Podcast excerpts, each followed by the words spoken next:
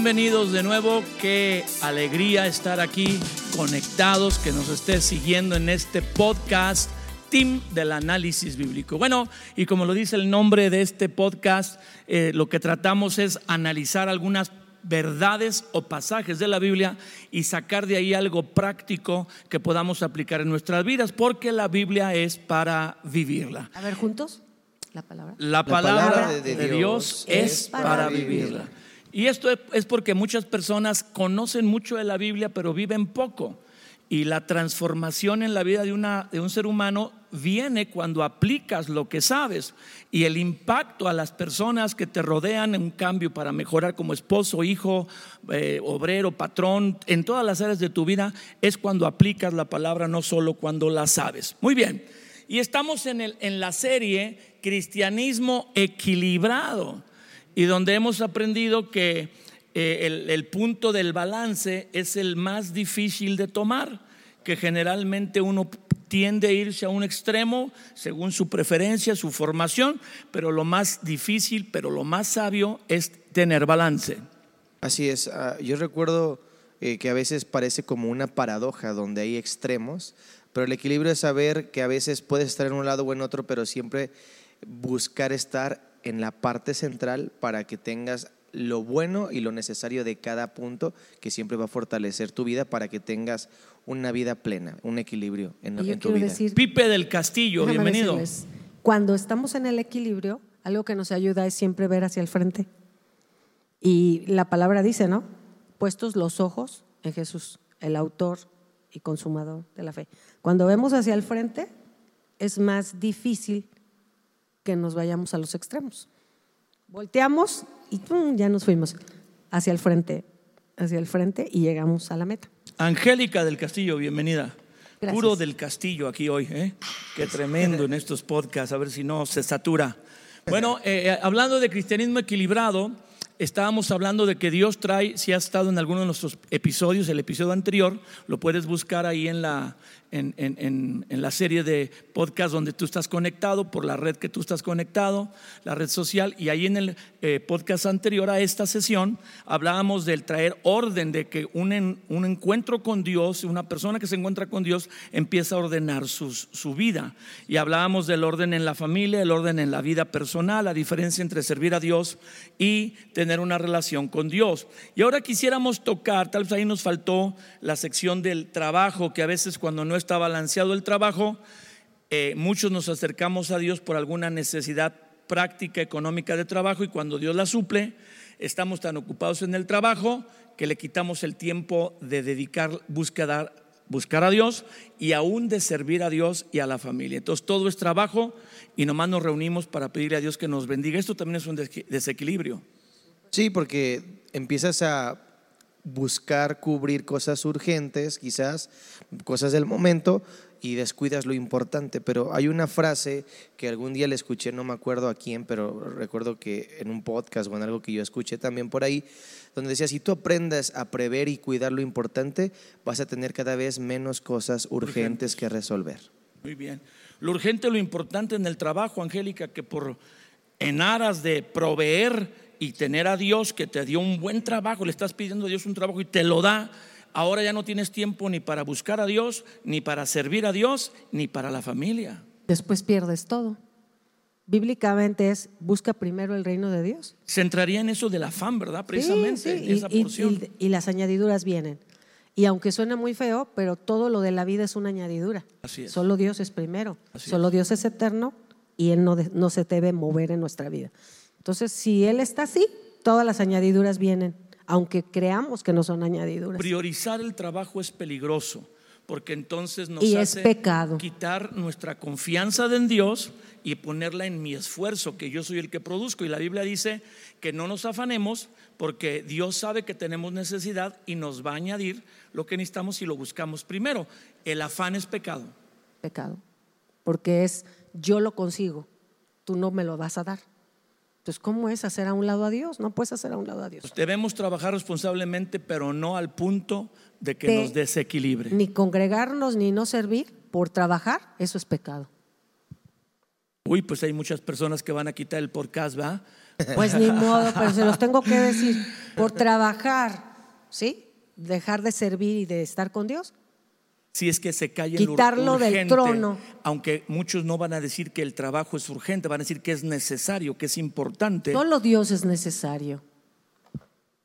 Sí, y ahí pues en- encontramos, busca, vamos a buscar encontrar un equilibrio porque si el trabajo es importante también vas a poner que es la prioridad, ¿verdad? Porque siempre en prioridades hay un número, Dios uno, familia dos y después empieza las demás cosas. El trabajo tiene su lugar, ¿verdad? Pero no puede eh, superar. No puede ser uno. puede- no puede estar en otro lugar que no le Endiosas corresponde. el trabajo. Claro, porque entonces ahí caemos en lo que estamos hablando del afán, a- a- nos vamos a dejar guiar quizás por cosas urgentes, pero vamos a entrar en un desequilibrio porque estamos descuidando el fundamento, es- estamos descuidando lo que sostiene nuestra ¿Pudiera vida. un trabajo apartarnos de Dios?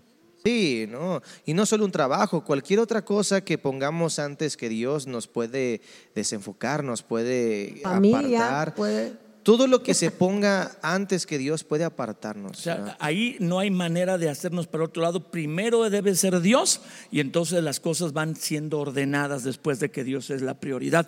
Dice Mateo 6, hablando Jesucristo, les digo, no se afanen, verso Se me hace que 25. tú ya te fuiste a otro tema. No se afanen por la vida que han de comer, que han de beber, ni por el cuerpo que han de vestir. Pues es por lo que toda la gente trabaja. No es la vida más que el alimento y el cuerpo más que el vestido.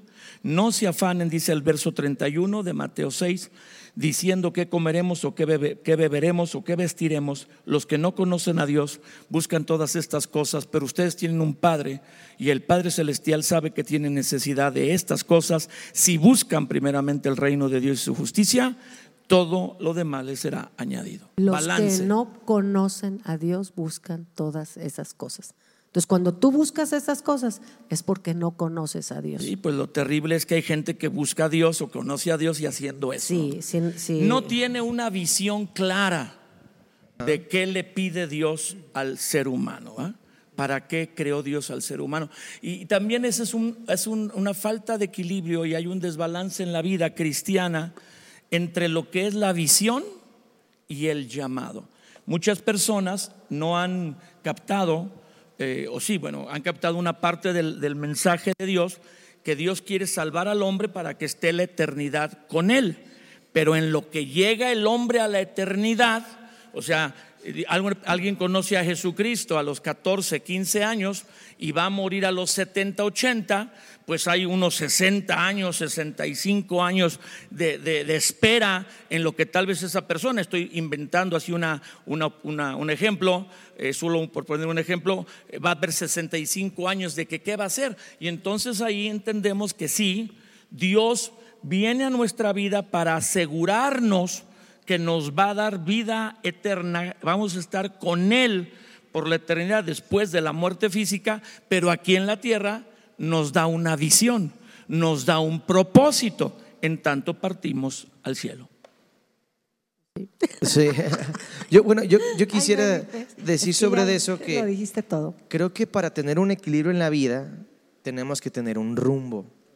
O sea, si andamos en la vida sin un rumbo, sin una dirección. Es como darle palos Sin a una piñata con los ojos vendados. Claro, Pues así se le da. Sí, o sea, bueno, en la piñata normalmente, pero el punto es que cuando estamos en la vida así, sin un propósito, sin una visión, pues... No atinas a nada. Y, vives en un desequilibrio porque estás buscando por aquí, estás buscando por allá, estás intentando esto, el otro. No hay un equilibrio porque no tienes claro hacia dónde vas. Por eso tener una visión clara es muy importante. Y, y una visión viene cuando aprendemos a relacionarnos con Dios. Una visión clara de la vida donde... Él establece prioridades, que es lo que hemos estado hablando, ¿verdad? Él establece cosas que son importantes. ¿Por qué? Porque esas cosas que establece como prioridades son las que te van a encaminar a la visión que, de Dios y es la visión correcta. Entonces, Y ahí es donde vamos a entrar ahorita en problemas ah, serios porque hay que ajustar lo que pensamos a lo que Dios dice. Dios no va a ajustarse a lo que nosotros pensamos, sino nosotros vamos a ajustarnos a lo que Dios piensa y a lo que Dios dice.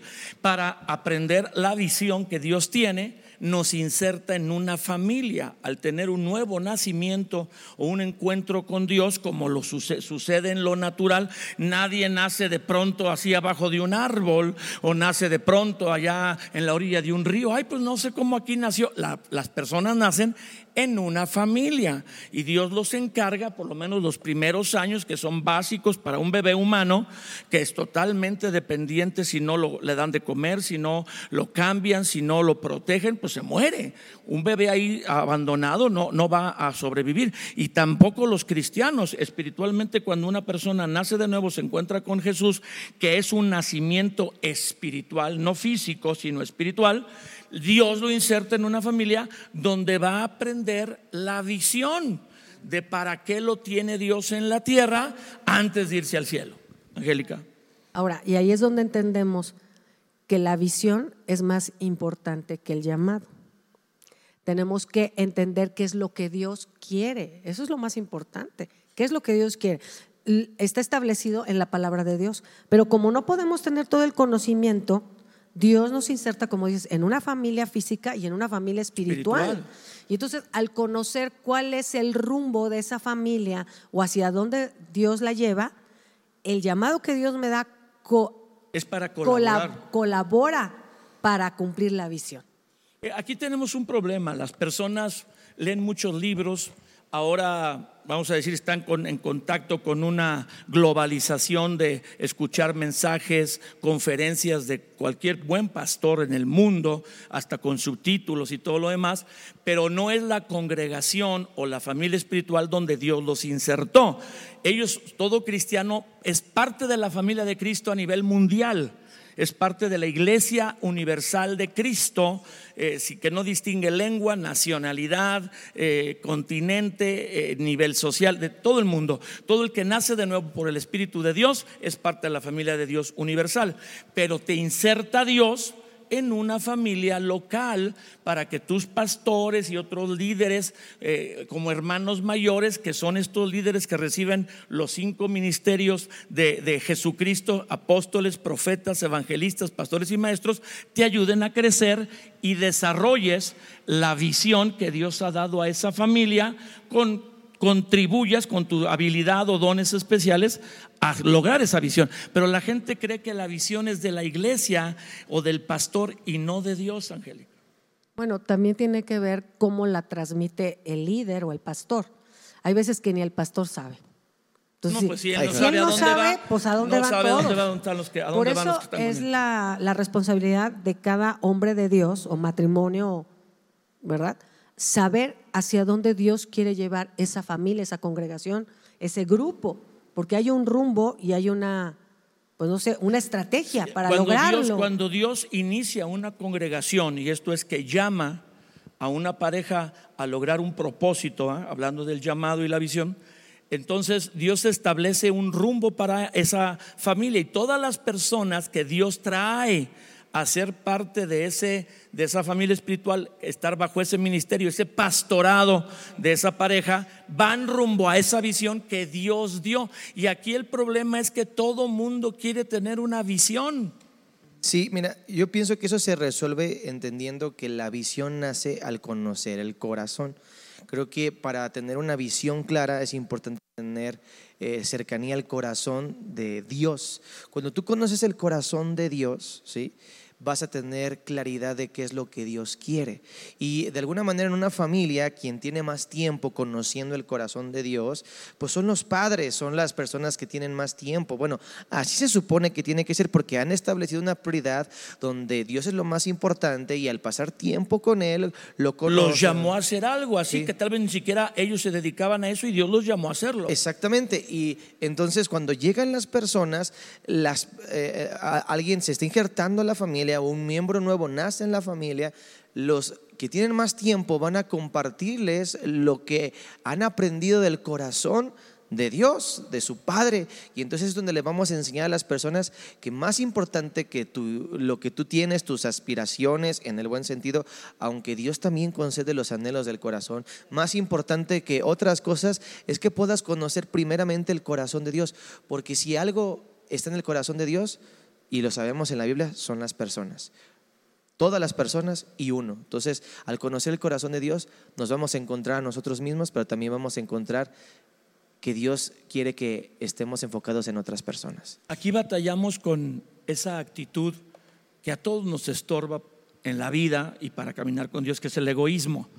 Nos cuesta trabajo creer o entender que Dios dio una visión, Dios, Dios, a los líderes o pastores de la congregación a donde Dios me llamó a pertenecer y ando queriendo que Dios me dé una visión a mí. Y Dios como que en el cielo dice, a ver, a ver, a ver, a ver, ya di una visión y te puse ahí para que colabores en lograr la visión. Pero uno con esa actitud egoísta, un poquito hasta con un aire de superioridad, dice, no, pues a mí también Dios me puede dar una visión. Y ahí es donde viene la palabra, de ahí nace la palabra y la, la acción de la división.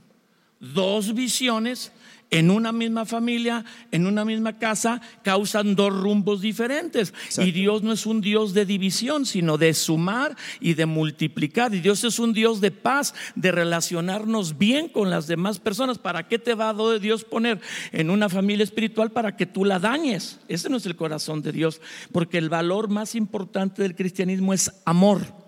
Y si no procede de amor, aunque tú sostengas 20 versículos de la Biblia y tres ángeles que dices que se te aparecieron a decirte algo, si no viene a actuarse con amor, algo está mal.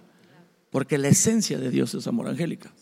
Yo creo que el llamado que Dios le da a cada persona, porque el llamado es personal, es para cumplir una visión. Para eso es. Y yo creo que la visión es muy clara en cuanto al corazón de Dios, como dijo Pipe hace un rato. El corazón de Dios es salvar al mundo, ¿sí? Y que la gente le conozca a Él. Ahora, las estrategias que Dios da a cada congregación son diferentes. Diferentes. Y los énfasis, como los sazones, son diferentes.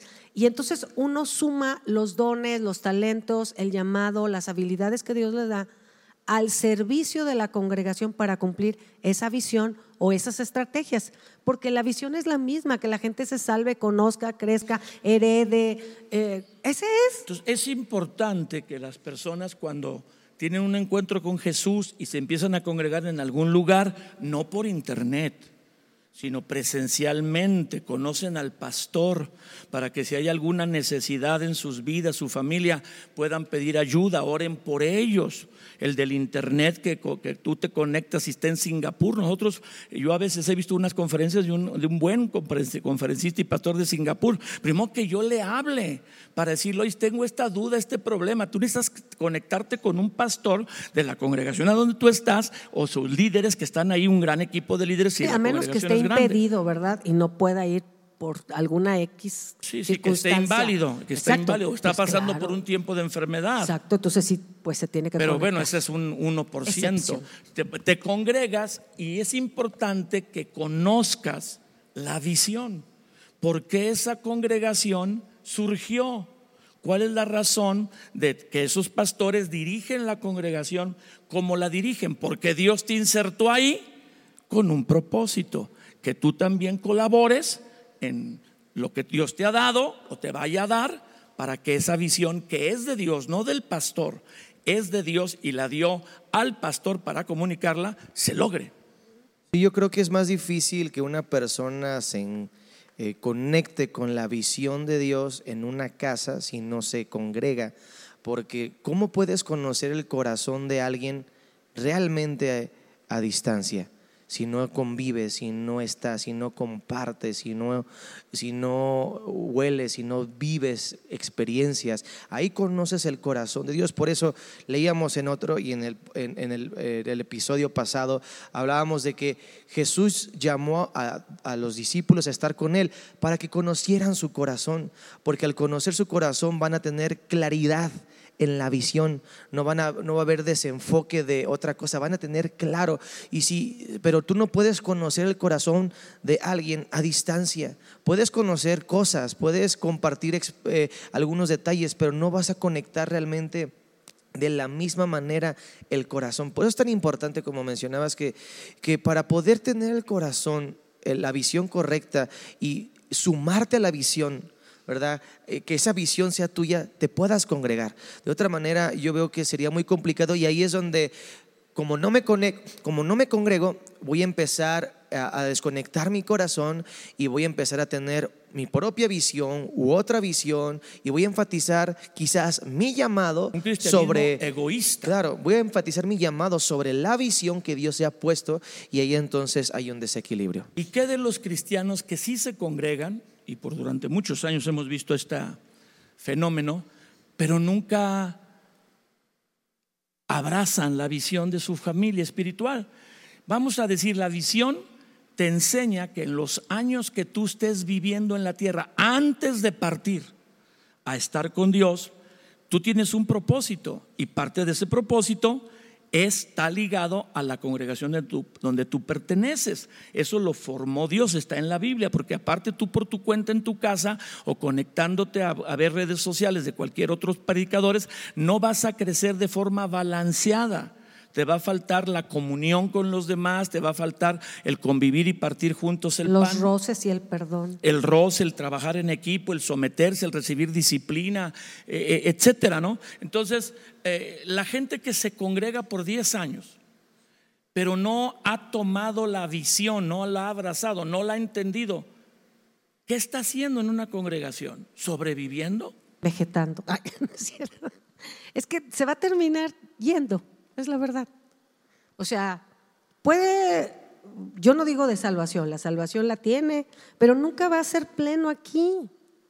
¿sí? Es que Dios no, va a disfrutar la vida cristiana. Dice Juan capítulo 15, yo los he escogido para que vayan y lleven fruto y su fruto permanezca. No nomás nos escogió para decir, ay, Él me amó y Él murió por mí, soy especial, sino dice, los escogí para que vayan y lleven fruto. Pero para llevar fruto deben estar pegados a mí y en esa relación personal Dios te enseña, como dicen otras porciones, obedece, sujétate a tus pastores, sé parte de una familia de la fe, sé parte de, la familia de creyentes.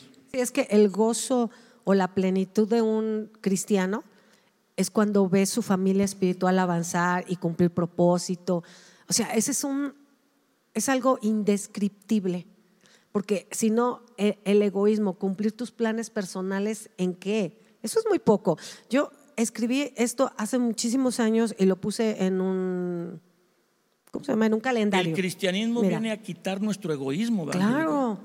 A ayuda a, enseñarnos a darnos a los demás. Dios quiere expandir, extender, agrandar nuestra vida, de tal manera que nos veamos dentro de su plan.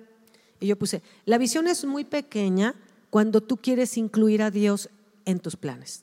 Eso es muy bueno, pero es muy pequeña. Lo mejor es esto. Te puedes dar cuenta que has crecido o estás creciendo, madurando, cuando tú te puedes ver dentro del plan de Él.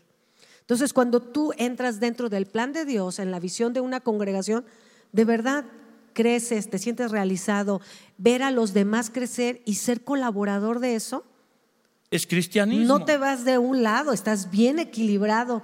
Los demás te equilibran. Las personas eh, que se entregan a Jesús, que no cambian esta actitud egoísta, ahora van a usar a Dios diciendo que Dios les dio una visión para cumplir sus planes. Cuando la Biblia dice en Juan capítulo 12, verso 24, que si el grano de trigo no cae en la tierra y muere, quedaría solo, pero si muere, lleva mucho fruto.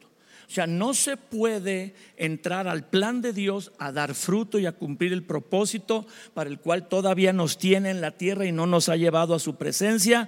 Eh, vamos a vivir más años hasta que Dios lo tenga determinado. No vamos a cumplir el propósito de Dios si no morimos como el grano de trigo. Y, y duele que a veces tú llegas con unos planes en la vida con Dios y Dios te dice, pues son muy buenos tus planes, pero yo tengo unos mejores. Porque todo gira alrededor de Él no de mí. ¿Sí? Él no bendice mis planes. Yo entro dentro de su plan. El centro de todo es Él. Si yo soy parte de eso, eso es suficiente. Pero el problema más grande en las iglesias cristianas, en los movimientos cristianos, son las divisiones, Felipe. Y las divisiones vienen porque en una misma familia salen personas con una visión distinta.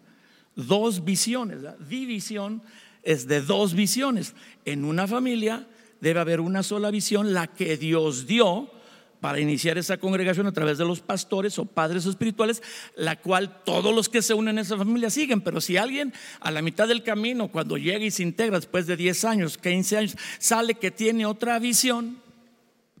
Y pues ahí ya valió y se genera. Y sí sucede. Y sí, sí sucede. Mucho, más de lo que debiera. Sí, yo creo que es muy importante que para, digo, yo no soy un experto en el tema, pero creo que algo que ayudaría a prever eso es cuidar los corazones, porque eh, cuando tú tienes tu corazón unido al de tus líderes, que debe ser unido al de Dios, van a tener el mismo sentir.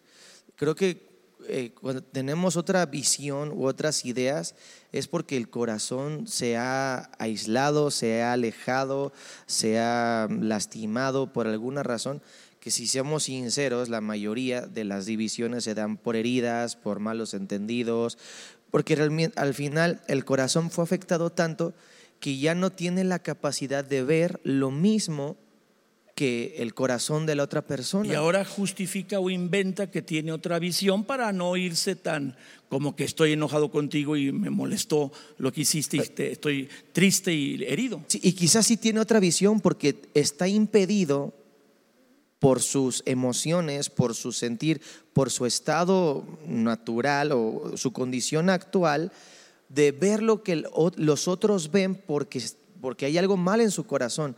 Yo creo que la visión, recuerdo que alguien dijo que la visión que Dios nos da no es con nuestros ojos, sino tiene que ver con nuestro corazón. Para poder ver con claridad tenemos, lo que Dios quiere tenemos que ver más que con nuestros ojos, con el corazón, porque Dios a donde nos habla es al corazón. Entonces, cuando el corazón se lastima en una congregación, no ve. No ves, se ciega, se entorpece. Me, impresiona, eh, ahora que estamos leyendo los salmos, eh, creo que es el Salmo 72, 73, por ahí, donde dice, tan torpe era yo estaba tan amargado, y habla de la condición del corazón, que tú estabas enfrente y yo no te veía, era como un animal delante de ti, como una bestia, que no, veía y no, o sea, estaba y no entendía. Y eso sucede porque estaba mal en su corazón. Creo que en la congregación tenemos que cuidar que los corazones se conecten, con, primeramente con el corazón de Dios, pero si se unen al de Dios se van a unir al de los líderes para entonces tener la misma visión, el mismo corazón, no otra visión, sino si tú tienes un corazón para Dios y un corazón para con tus líderes, vas a caminar en el mismo rumbo con la misma visión que no es de tus líderes, es la de Dios a tus líderes. Ahora tenemos que entender que aunque el líder haga todo lo posible por conectar su corazón a la gente, hay gente que no quiere. Judas tenía otra visión, aunque era afectado por Jesús, admiraba a Jesús y Jesús lo llamó y él lo siguió. Él tenía en su interior algo distinto. Jesús quería un propósito, guió a todos los apóstoles a ese propósito. Vayan y hagan eh, eh, discípulos de todas las naciones, predicarán el Evangelio a, toda esta, a todas las criaturas, lo harán de esta manera. Pero Judas tenía su idea, su propio visión de qué haría Jesús y cuando Jesús no hace eso, lo traiciona. Ahora, no solamente Judas. Todos traían su propio rollo. Sí, querían ser el mayor en su reino. No, y aparte Pedro tenía su manera, pero como dice Pipe, al conectarse al corazón de Jesús, todo lo que ellos eran lo pusieron. Lo, hicieron morir para que brotara no, y, lo, y lo usó el Señor, porque usó su carácter, con lo que ellos eran, para el cumplimiento de la visión que tenía el Padre desde el inicio, ¿verdad? Y, eso me gusta. Ahora, yo quisiera decirles a las personas que tal vez no sean, pues que están desequilibradas, esa es la verdad, ¿eh? discúlpenme la palabra, pero cuando uno tiene una visión muy personal y no contribuye a la visión local que Dios da a las autoridades, hay una manera de arreglarlo, ¿verdad? Y está en el pasaje, ya lo leímos, ¿no? ¿verdad? No. no hemos leído el pasaje de Éxodo capítulo 3, del llamamiento de Moisés, porque ah, yo creo que todos en algún momento pensamos que lo nuestro es lo más importante. Wow. pero Dios nos va, pues ahora sí que ubicando. Nos da una dosis de ubicatex. Sí, ya ubícate, no es lo tuyo, es lo mío y tienes que enfocarte en ayudar a que crezca esto. Entonces, yo pienso que llega el momento en que Moisés aquí en Éxodo 3, él tiene su propio rollo con las ovejas, cuidándolas, no le queda de otra, y está ahí. Pero de repente el Señor le dice, sube, ¿no? Le llama la atención. Tiene que subir al monte de Dios. Él decide. Y eso de subir al monte de Dios es lejos de toda distracción, de toda opinión personal, de toda comodidad, porque tienes que subir. Ahora, ¿qué está tratando de hacer el Señor ahí? Pues Él quiere que Moisés vea lo que nunca ha visto. ¿Sí? Y eso es lo que el Señor quiere. ¿Lo tuyo eran ovejillas ahí nomás? No, no, no. Quiero que veas mi visión, lo que yo quiero hacer. Y lo tiene que separar de todo rollo. él, de lo propio pastorearía que 100, 200 ovejas de Jetro. Y le dice, yo quiero que, que pastorees dos millones de mis ovejas, un millón y medio de mis si se lo dice así, le da ahí. Entonces tiene que empezar poco a poco. Entonces, él lo sube al monte a través de lo que ya sabemos de la zarza, porque el Señor quiere que en ese lugar veamos lo que nunca hemos visto y quiere que, que Moisés se dé cuenta que sí es útil. Mm. Porque él ya no se creía útil. Tiene 80 años, ya está grande. Exacto. Y Dios se quiere dar a conocer a él y mucho más. Pero la decisión es nuestra. Para tener equilibrio tenemos que subir al monte de Dios para ver lo que Dios quiere que yo vea y me dé cuenta. Que Él tiene algo más grande. Que hacer, que tengo que hacer. Y Él se tuvo que someter a la voluntad de Dios. Como que no quería. Como que nosotros también nos tenemos que someter a la autoridad de alguien. Así de Ese es el problema. Y nos creemos tan especiales que decimos, Dios me va a dar la visión a mí. O sea, sí, pues, o sea, sí, es cierto, Dios puede dar la visión a quien Él quiera, pero ya la dio. Y es un acto sano, sabio y humilde, de humildad, reconocer la visión de Dios a otros y contribuir en ellas. Yo creo que contribuyendo en la visión que Dios le dio a otros, se cumple lo que la escritura dice. Fuiste fiel en lo ajeno y se te dará lo propio. Fuiste fiel en lo poco, que no era tuyo, y ahora se te dará lo tuyo y será sobre mucho, porque vamos a ser entrenados sirviendo a otros. Y lo ideal es que cuando Dios diera una visión, el propio pastor de, o tu padre espiritual de la congregación donde tú reúnes reconozca que tú tienes algo especial de Dios y Él mismo te apoye para que inicies un llamado que Dios te hace a ti a otra visión o a una visión similar, pero, pero, en otro lugar, y hasta te envían, que ese es el modelo bíblico, enviar a otros para que se extienda una visión similar en otro lugar. Yo creo que la visión siempre va a ser la misma, la estrategia es la que va a cambiar. Entonces, eh, como bien lo dijeron hace rato, eh, el llamado es para cumplir la visión que Dios da. Y yo creo que para poder eh, obtener la visión clara, primero Dios llama nuestra atención. Si, yo, si vemos el pasaje, ¿verdad? ¿Cómo es que Moisés llegó a ser llamado? Primero Dios llama su atención con algo. Y a todos Dios nos llama la atención con algo diciéndonos, yo tengo la solución a tus problemas, yo puedo darte propósito, yo puedo darte algo claro. Y todos venimos a Cristo porque primeramente algo nos llamó la atención, su amor, su sacrificio, que Él no nos rechazó, tantas cosas. Una vez que Él llama nuestra atención, entonces habla con nosotros, trata con nosotros y nos muestra su corazón. A mí me gusta que en el versículo 7 del capítulo 3 dice, yo he visto la aflicción de mi pueblo. Ahí lo que Dios empieza a decirle a Moisés es lo que hay en su corazón, lo que él ha visto, le está diciendo lo que Dios ve, su visión. Y he oído el clamor y he, descendido para librarlos, etcétera, etcétera. Eh, entonces empieza a decirle Dios, le empieza a mostrar Dios a Moisés la visión que él tiene.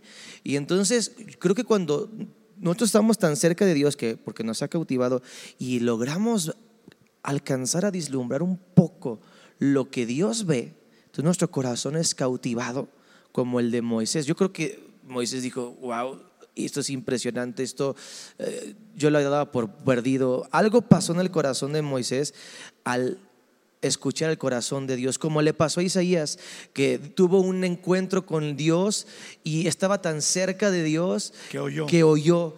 Y, entonces primero vio, Dios llamó su atención eh, y eh, vio la visión de Dios, conoció el corazón de Dios. Luego ¿A, quién ¿A quién enviaré? Y entonces recibió el llamado. Entonces, yo creo que es así con nosotros. Primero, Primero tenemos que conectarnos con la visión que Dios ha dado en la congregación donde estamos, servir, y ahí nos afirmará Dios el llamado, contribuyendo ahí que es lo que siempre, sea, lo que va a hacer Dios en su generalidad. Excepcionalmente puede dar otro llamado, pero lo que hay que hacer es contribuir a la visión donde Dios nos puso, porque así somos entrenados. Y ahí se cumple mucho de la escritura.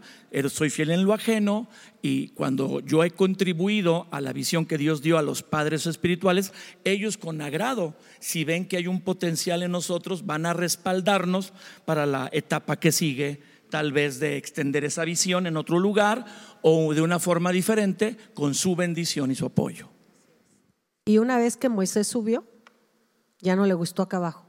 Porque yo creo que cuando estamos conectados con Dios, eso es lo que siempre vamos a querer ir.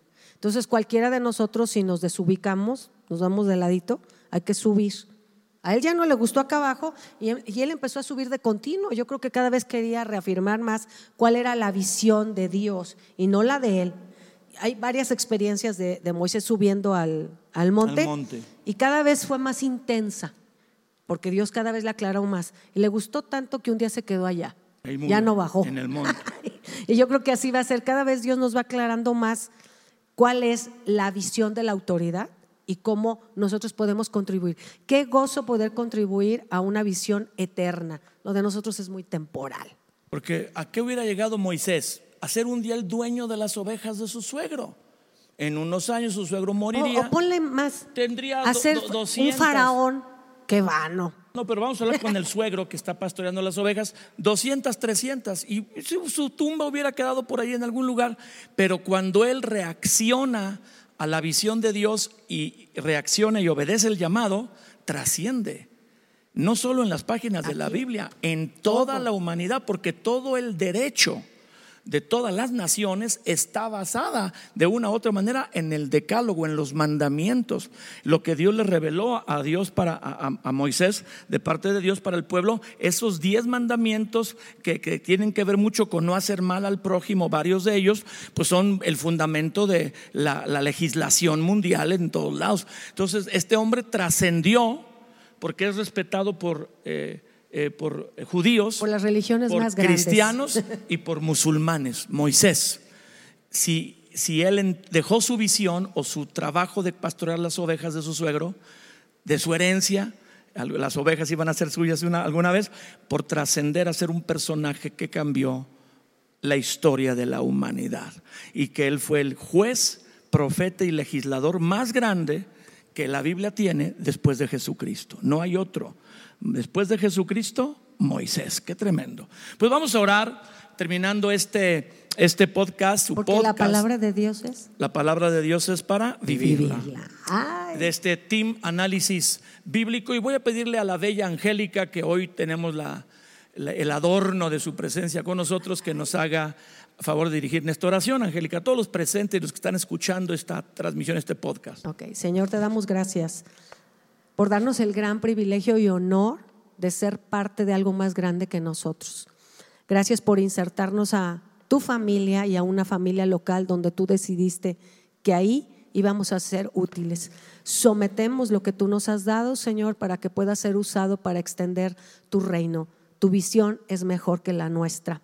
Gracias por ese gran privilegio. Bendecimos a cada persona que está escuchando esto o que escuchará esto, que podamos todos ser humildes para aprender a colaborar en tu reino y someternos a una visión local, siendo parte de una visión eterna. Muchas gracias, te lo pedimos en Cristo Jesús. Amén. Muy bien, somos despedidos. Gracias por estar con nosotros. Y no olvide eh, suscribirse para que le llegue la información eh, suscríbase, de clic a la famosa campanita y avise a muchos más de que hay un análisis bíblico en podcast eh, que está afectando, que le está ayudando y que les puede ayudar a muchos más. Recuerde, la palabra de Dios no es solo para saberla, es para vivirla. Gracias, Angélica. Gracias, uh, uh. Gracias por acompañarnos este día y ser parte de esta familia del podcast. Ayúdanos a compartirlo con tus familiares, amigos y seres queridos. Si este episodio te ha bendecido, nos ayudaría mucho que nos escribieras una reseña o nos dejes un comentario en cualquier plataforma que nos estés viendo o escuchando. También puedes ayudar a que este podcast siga siendo una bendición a otros donando, por lo que te dejamos el link para que lo puedas hacer en la descripción de este episodio. Tus donaciones marcarán una diferencia en miles de personas. Repasa tus apuntes y busca ponerlos en práctica porque la palabra de Dios es para vivirla. Nos vemos en el próximo episodio.